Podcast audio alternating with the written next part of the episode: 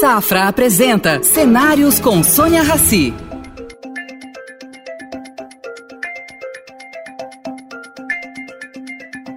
Bem-vindo, Júlio. Bem-vindo ao programa Cenários. Estou muito curiosa para saber da sua trajetória de vida, do mercado financeiro direto para uh, projetos que envolvem o meio ambiente, esportes, luz do sol, enfim. Vou começar com uma pergunta simples. Como é que você começou no mercado financeiro? Você começou a XP junto com Guilherme Bestimol. Conta um pouquinho para gente. Bom, inicialmente queria agradecer pelo convite de estar aqui. Não acho que é a primeira entrevista ao vivo que eu faço na minha vida. Então, é, vamos Tranquilo. ver como é que sai. Vamos ver como é, que, como é que a gente se resolve aqui hoje. É, bom, acho que a minha história do mercado começa com meu pai, né? Meu pai foi do mercado a vida inteira, foi sócio do Jorge Paulo lá nos, até antes do Garantia, né? O, o primeiro emprego dele na vida foi com o Jorge Paulo, com 20 anos de idade. O Jorge estava voltando de Harvard e eles é, começaram a trabalhar juntos. Meu pai tinha 20 anos, 21, enfim. E, e, isso acabou que me, né, tipo, eu sempre tive dentro de casa essa coisa do mercado e, e dos conceitos deles lá de partnership, e, é, e enfim, então eu acho que isso sempre fez parte um pouco até quase que da minha é, educação, né? Eu é, não queria ir direto para o mercado, então eu fiz engenharia na PUC, depois eu fiz uma pós em, em finanças também lá na PUC, e, uh, e fui parar na, na Johnson, na Ceras Johnson. Fiquei lá sete anos porque eu queria ter uma experiência de negócio do mundo real antes de, de ir para o mercado.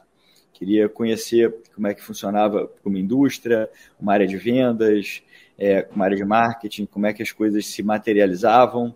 É, enfim, então foi, fiquei lá quase sete anos, foi uma experiência muito boa, mas não era o que eu né, sonhava para a minha vida.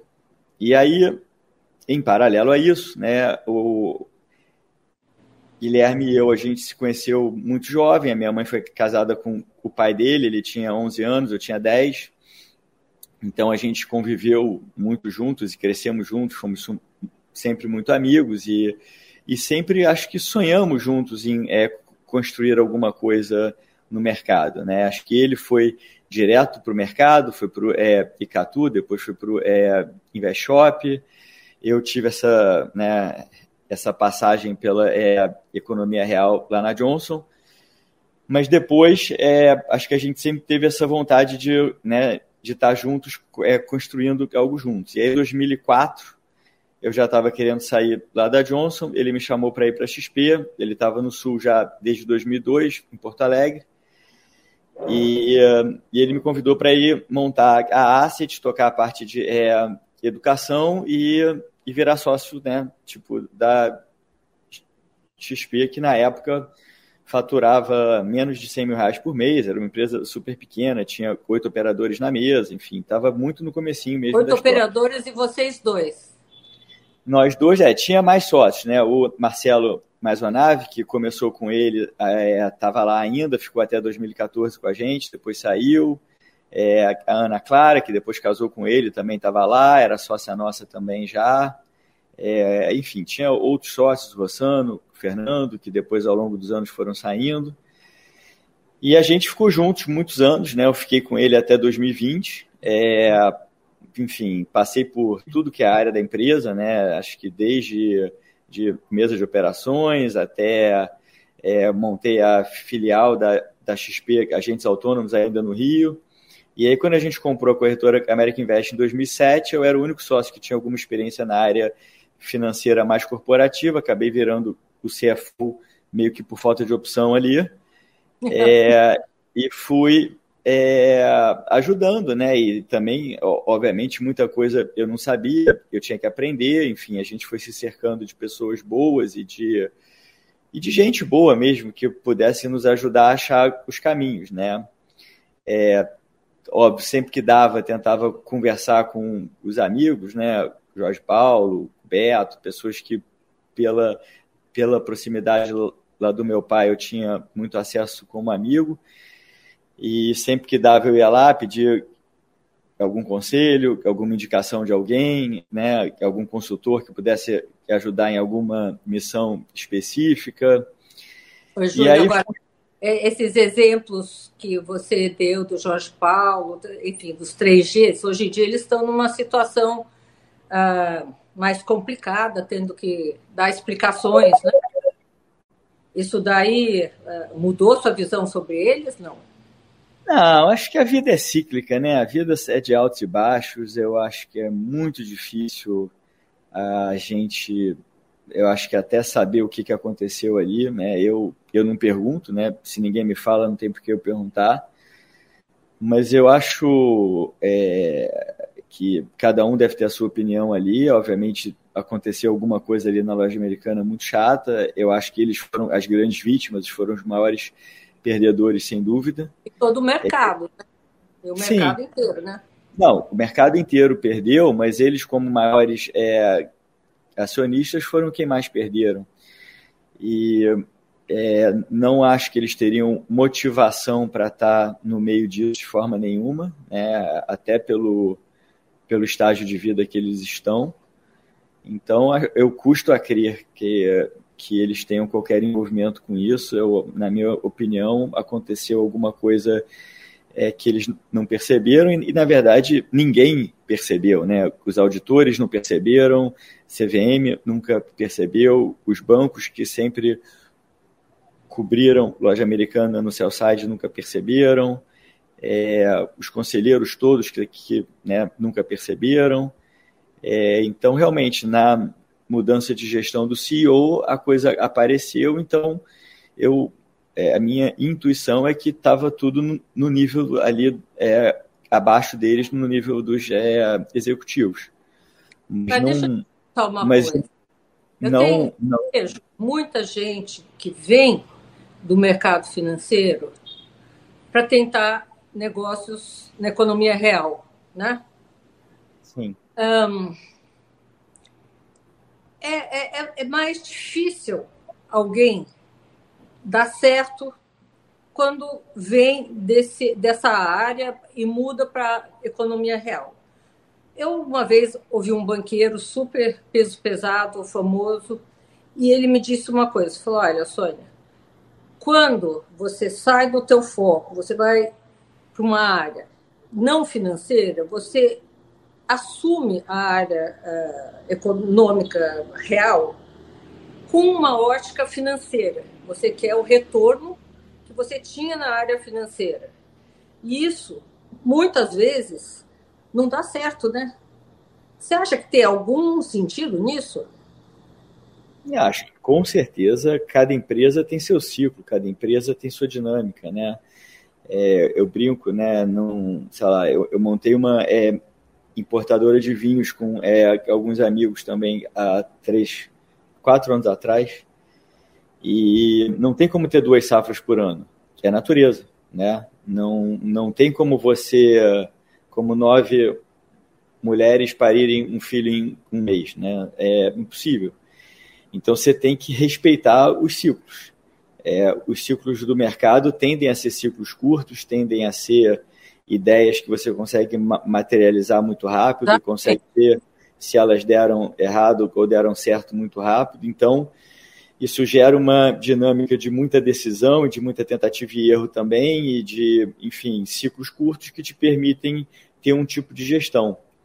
Quando você entra em um outro tipo de negócio, você tem que, acho que antes, conhecer esse ciclo e é, adaptar né, o teu projeto a ele. Não, não tem como a gente construir uma casa que, né, teoricamente, leva um ano e meio de obra em um mês. Não, não vai, não vai é, funcionar. Né? A gente está construindo o nosso condomínio 1, que é o Vila Carnaúba, já há um ano e meio. Né? Vamos entregar a fase 1 dele ano que vem.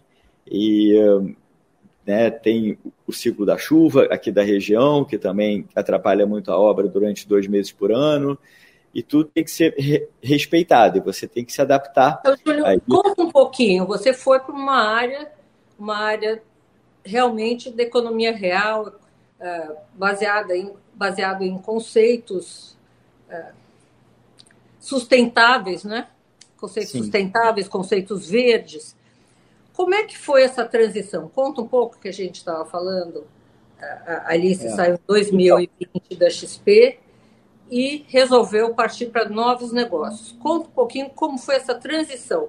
Depois de muitos anos no mercado financeiro, você é, viu o quê? Você falou, acordou e falou: olha, gente, para mim é o suficiente, eu quero fazer uma coisa diferente. Como foi isso? Isso para o nosso internauta é, tá. acompanhar como é que foi essa tua transição. Talvez muitos tenham vontade de fazer isso, né?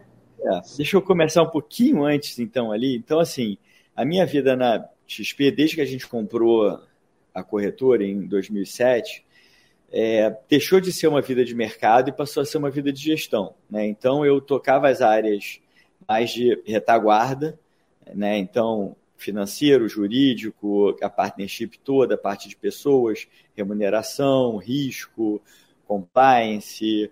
Teve um, algum período da vida ali que eu cheguei a tocar também tecnologia e back-office, depois a gente acabou achando pessoas melhores que eu para tocar.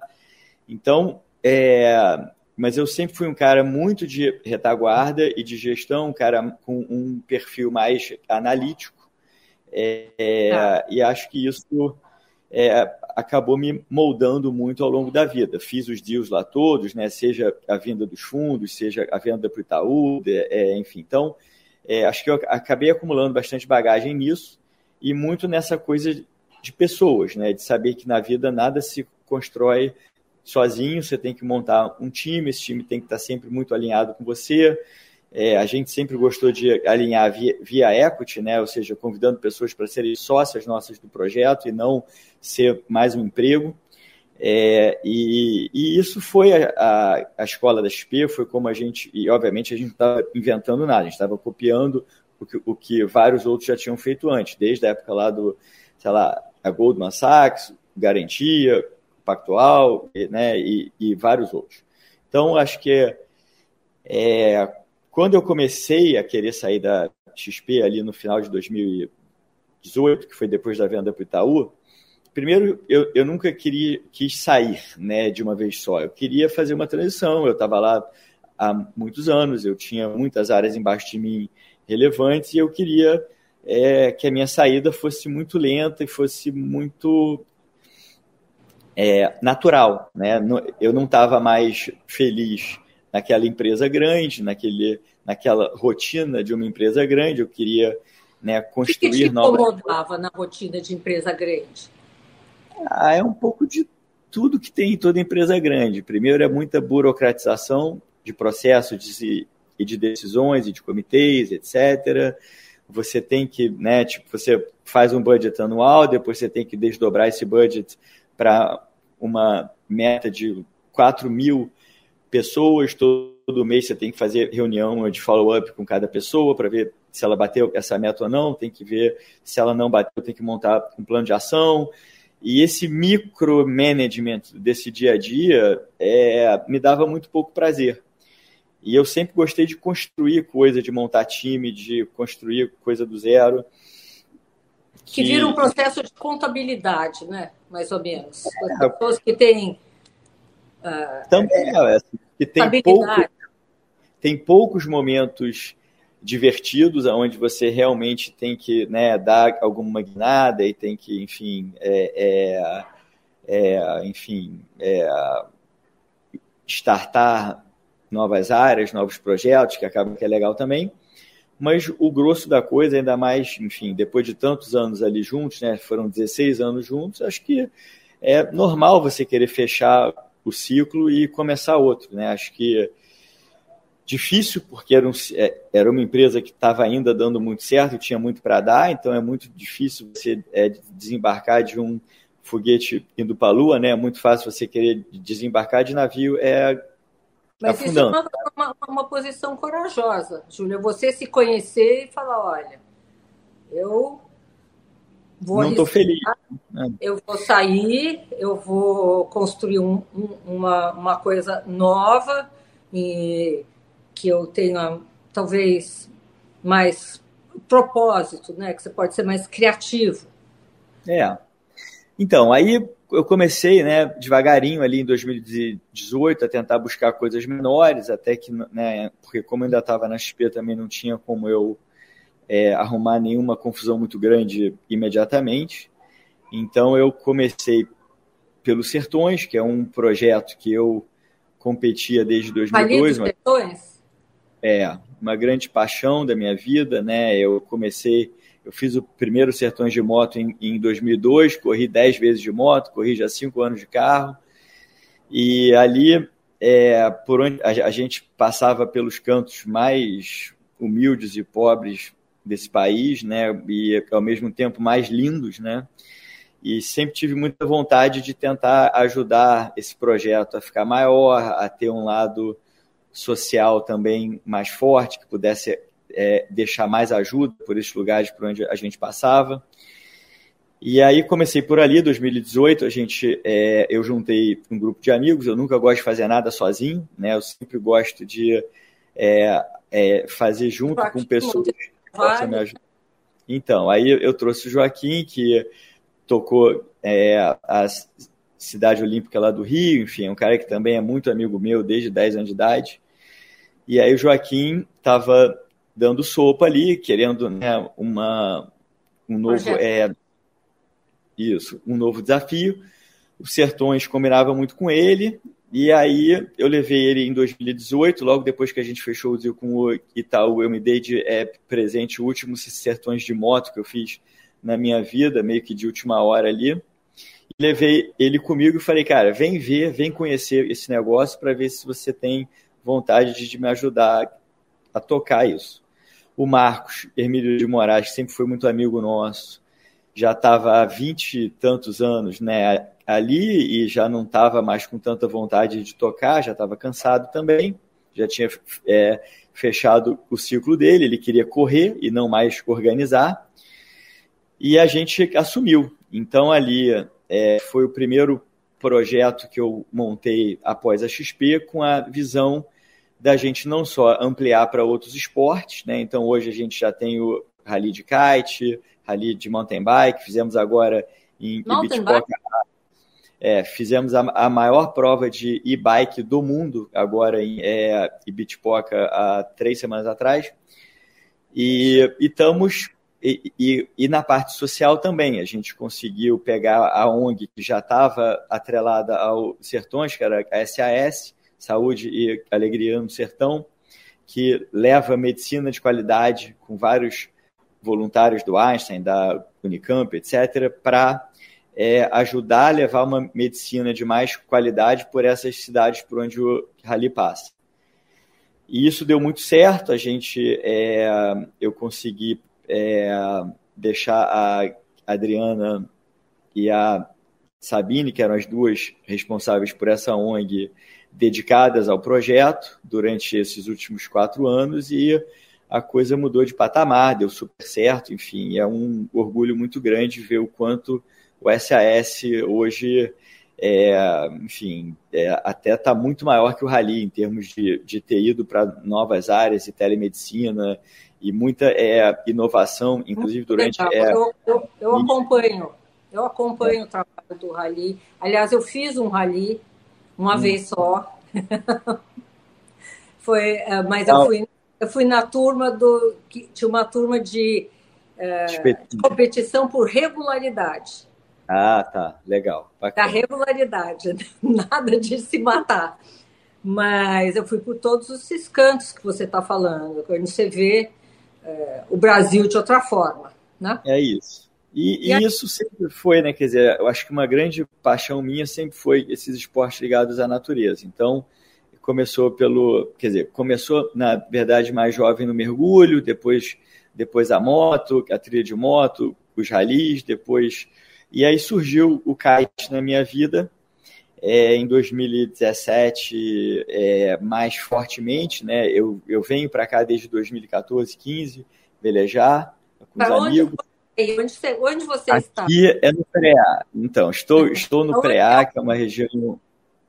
O Preá é no norte, é no norte do Ceará, né? Estamos aqui é, a, a, colados no Parque Nacional de Jericoacoara, a 10 quilômetros do aeroporto de Jericoacoara, então é literalmente 10 a 15 minutos depois que você pode, você já está aqui.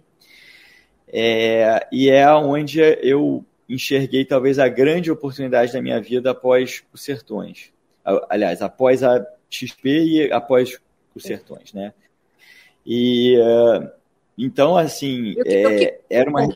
O que você está fazendo? O que, que você está fazendo aí? Então, é uma região que até 2017 era de muito difícil acesso, né?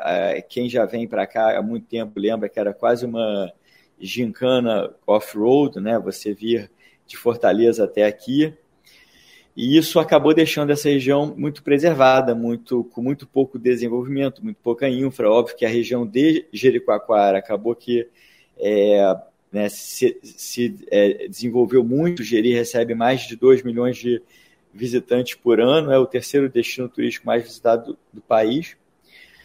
É, mas o Preá, é, que é essa região enorme que tem aqui ao lado de Jericoacoara, e é onde.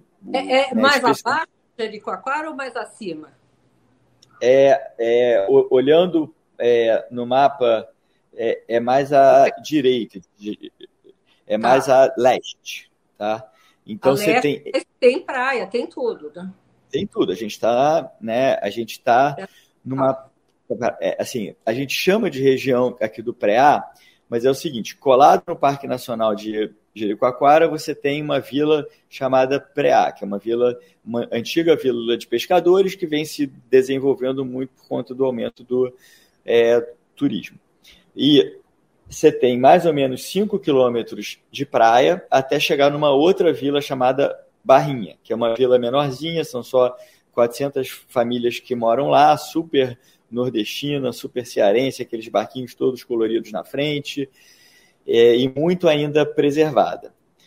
Então, todo esse desenvolvimento, essa oportunidade que a gente viu, ficou justamente nessa região, entre a Vila do Preá e a Vila da Barrinha, que são esses 5 quilômetros de praia, e entre o mar e, o, e esse aeroporto de Jericoacoara, que foi inaugurado em 2017 então, pensa num retângulo, né? Você tem entre o mar e o aeroporto são 10 quilômetros, entre a vila do Preá e a vila da Barrinha são mais ou menos 5.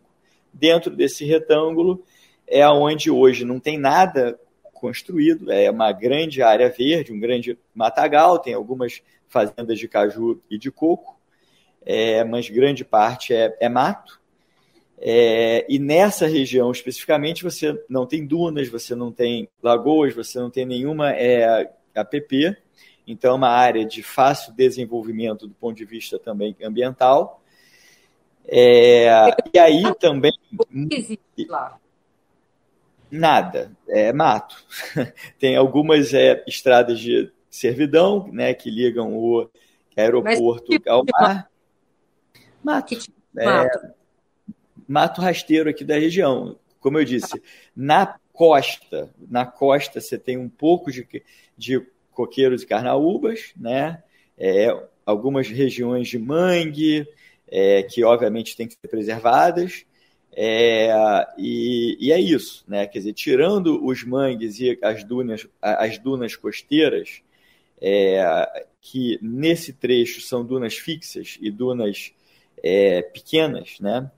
É, você tem é, o resto tudo muito de, de, muito fácil desenvolvimento e muito pouca restrição ambiental. É, já, obviamente, da Vila do Preá para a esquerda, nada pode ser feito, que você está dentro do Parque Nacional de Jericoacoara, e da Vila da Barrinha para a direita também é uma região de, de muitas dunas móveis grandes e muitas lagoas e também um grande paraíso, uma área linda, paradisíaca para você viajar e ver o, pôr do sol e passear e tal, mas de, de talvez é né, muito difícil ou, ou é impossível desenvolvimento imobiliário por conta das restrições ambientais.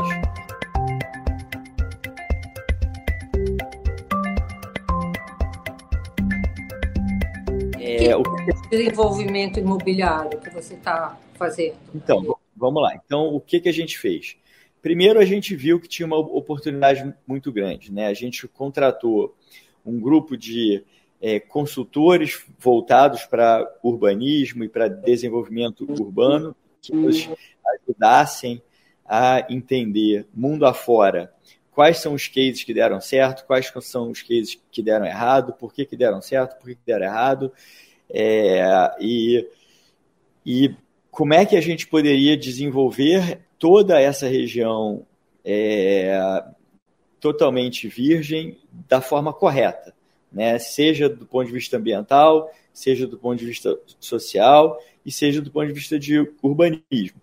Então, eles nos ajudaram, é, liderados por um sócio que eu trouxe, que é o Miguel Pinto Guimarães, que é um arquiteto carioca, bastante também renomado. É, o Miguel também sempre foi um grande amigo, né? a gente fez muita coisa juntos já na vida. E aí eu convidei ele para ser nosso sócio, para nos ajudar a coordenar esses urbanistas e a coordenar não só é, a parte de urbanismo, mas também a parte de é, arquitetura. Não que ele fosse sozinho desenvolver tudo, não, mas ele, como um arquiteto muito bem sucedido e muito bem relacionado, poderia nos ajudar a, a conhecer os outros arquitetos que pudessem complementar ele nesse projetão que a gente está fazendo aqui vocês ah, ah, acoplaram a esse projeto alguém responsável pelo meio ambiente, de preservação? Sim.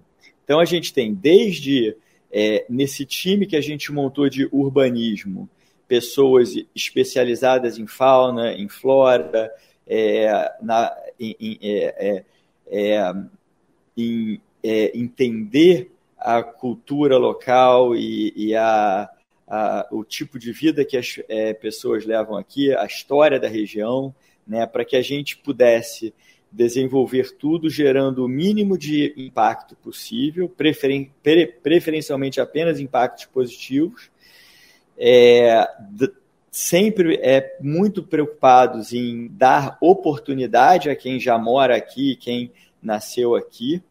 É, e um pouquinho, como que é isso? Então, vamos lá. Só antes disso. Então, é, então para terminar a parte de arquitetura, a gente, junto com esse grupo né, de vários estudiosos né, que vão desde urbanistas, especialistas em é, hotelaria, especialistas em é, agricultura, é, tudo que você possa imaginar, a gente montou um grande grupo de estudo para é, nos ajudar a montar esse grande master plan aqui da região para a gente ter é, uma, é, um desenvolvimento sustentável, correto e que é, idealmente até pudesse virar um case né, replicável em outras regiões. Então, a gente parte de um lugar com alto potencial turístico, que foi, obviamente, muito alavancado pela chegada desse aeroporto em 2017, aonde tudo ainda é, poderia ser construído. Né? E aí, o que muita gente nos disse é que, é, com a chegada do é, aeroporto, essa região vai se desenvolver naturalmente e inevitavelmente. Então, é, aeroporto é o maior vetor de crescimento urbano que qualquer cidade ou qualquer destino do mundo pode ter. Então, mesmo que a gente não faça nada, vai, vai crescer. Mas a gente tem a chance de fazer com que isso cresça da forma certa, da forma ordenada, não só para evitar vários erros que a gente vê, infelizmente, em vários outros destinos brasileiros que já foram paradisíacos e um dia deixaram de ser por conta de um desenvolvimento é, não planejado né, dessas regiões.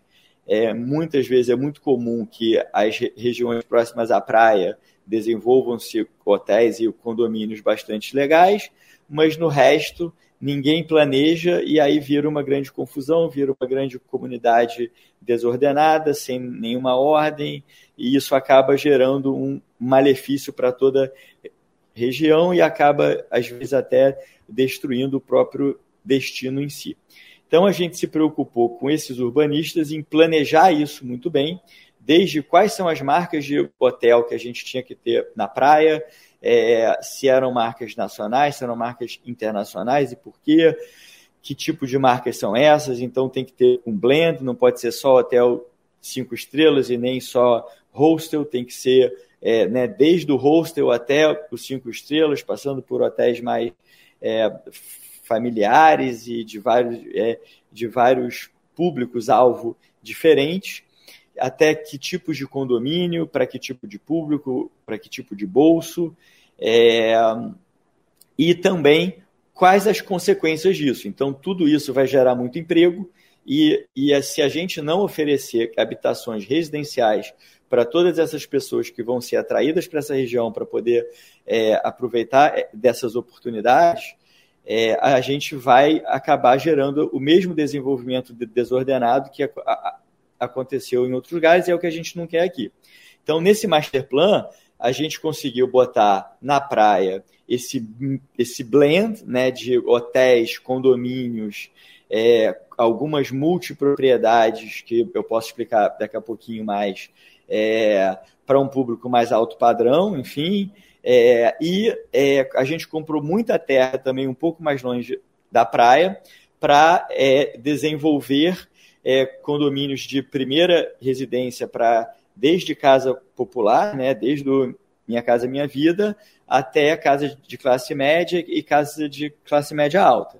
Pra, é, é, e aí também quantificando através desses consultores é, qual é o volume de residências que a gente precisa originar para todo esse potencial de primeira habitação é, que a gente vai atrair para a região. Né? Então, é uma cidade planejada, né, com vocação inicialmente turística, é, que, que tem como primeira âncora, claro, o kitesurf. A gente, né, o PREA é a capital mundial do kitesurf, 50% da ocupação é, de hóspedes na praia do Preá é de gringos, né? Então, os gringos já nos elegeram a capital mundial do kitesurf, mas a região é muito mais, muito maior do que isso. Você vê por Jericoacoara, que recebe, como eu disse, mais de 2 milhões de visitantes por ano, e menos de 10% vão lá para por causa do kite. É, mais de 90% vai para conhecer a região, pelas dunas e lagoas e por todas as belezas naturais que a gente tem é, e pela qualidade do serviço, pela é, gastronomia, enfim, e pelo, e pelo estilo, né? essa coisa de pé na areia, do vento, as paisagens, é, enfim, acho que tem uma leveza muito grande na região que, como eu disse, é acoplada com a chegada do é, aeroporto, pode levar isso para um outro patamar de desenvolvimento que, se não for corretamente planejado, poderia estragar o paraíso. Então, acho que a coisa começa com somos é, muito apaixonados pela região, né? É, estamos aqui há, há, pelo menos sete anos como visitantes, é, e graças a essa grande paixão que a gente tem, é, no meio da minha saída da XP, eu comecei a ver o tamanho da oportunidade que isso aqui tinha é, como é, criação de um, de um amplo projeto né, residencial, hoteleiro, é, comércio, gastronomia, que pudesse é, desenvolver da forma correta essa região toda. É, muito preocupado com a parte ambiental, muito preocupado Você sempre tem em as licenças ambientais, tudo? Como é que está? Para os projetos que a gente já está desenvolvendo, sim, né? Claro. É, e, enfim, todas as nossas áreas já foram convertidas de área rural para área urbana, então é, a gente já tem todos os estudos ambientais do que pode e o que não pode ser feito em cada lugar. É, e, enfim, é, é, o nível de preocupação nossa é, é, é, muito maior até do que o, o, o, o dos é, reguladores. Né? Até agora, todos os projetos que a gente lançou, a gente passou com nota 10 e 5 é, estrelinhas. Né? A gente, a gente né, tem essa preocupação de pouco adensamento. Oi? Quanto Desculpa. vocês estão investindo nesse projeto? Então, até agora, a gente comprou de terras 200 e poucos milhões de reais, a gente já gastou é, de obra no Vila Carnaúba mais de 100 milhões de reais, que é esse primeiro condomínio nosso. É, e, e agora, com esse fundo que a gente está levantando, a oferta do fundo junto com a XP, a gente pretende levantar mais 200 milhões. Como...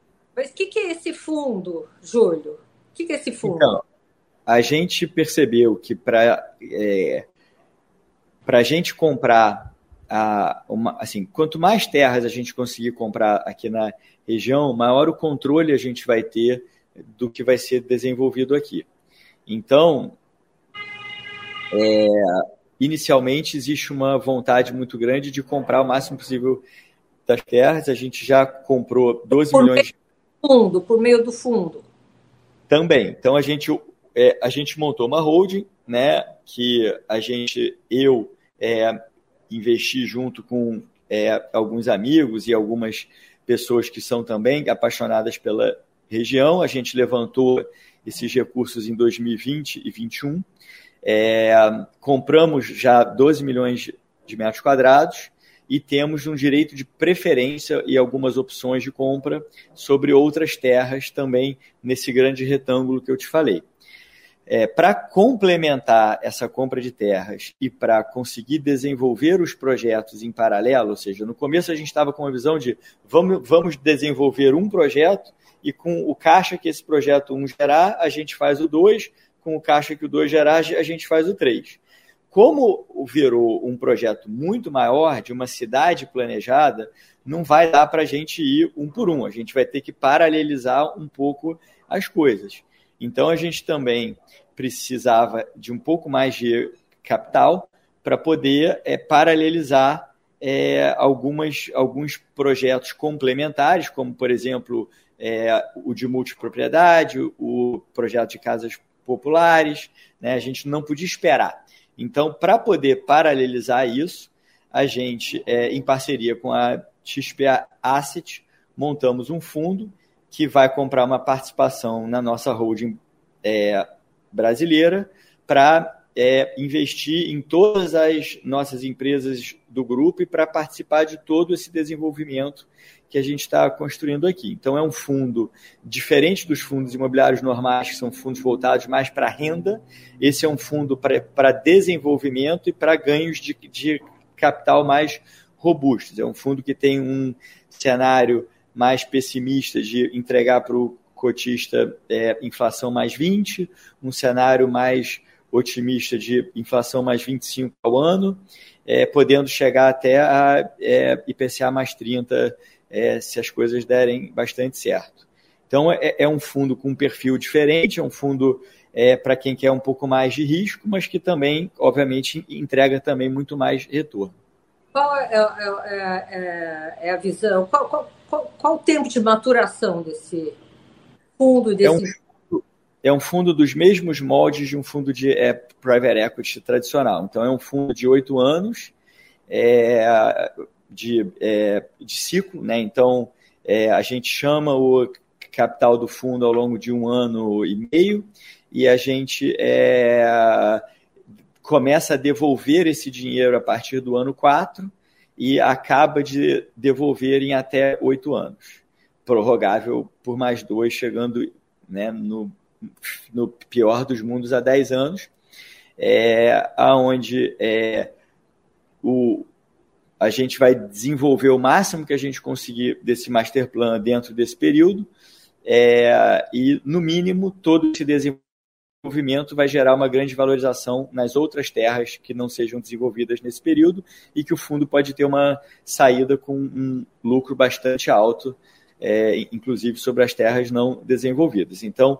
esse é o objetivo do fundo, é também criar um produto diferente, que eu acho que o mercado hoje também ele está carente de produtos diferentes é, é, atrelados à é, economia real. Então, é, não é um fundo de risco, não é um fundo de venture capital, não é um fundo para comprar negócios, é um fundo para comprar terra. É, temos um super plano é, de, detalhado de como é que a gente vai fazer essas terras se valorizarem muito ao longo dos próximos anos. e depois né, entregar de volta é, para o cotidiano. O que você vai fazer, Júlio? Oi? Depois disso, o que, que você vai fazer? Eu vou continuar aqui, eu não saio daqui não. É, eu acho que não, eu acho que tem muitas derivadas, né? Esse, esse projeto aqui.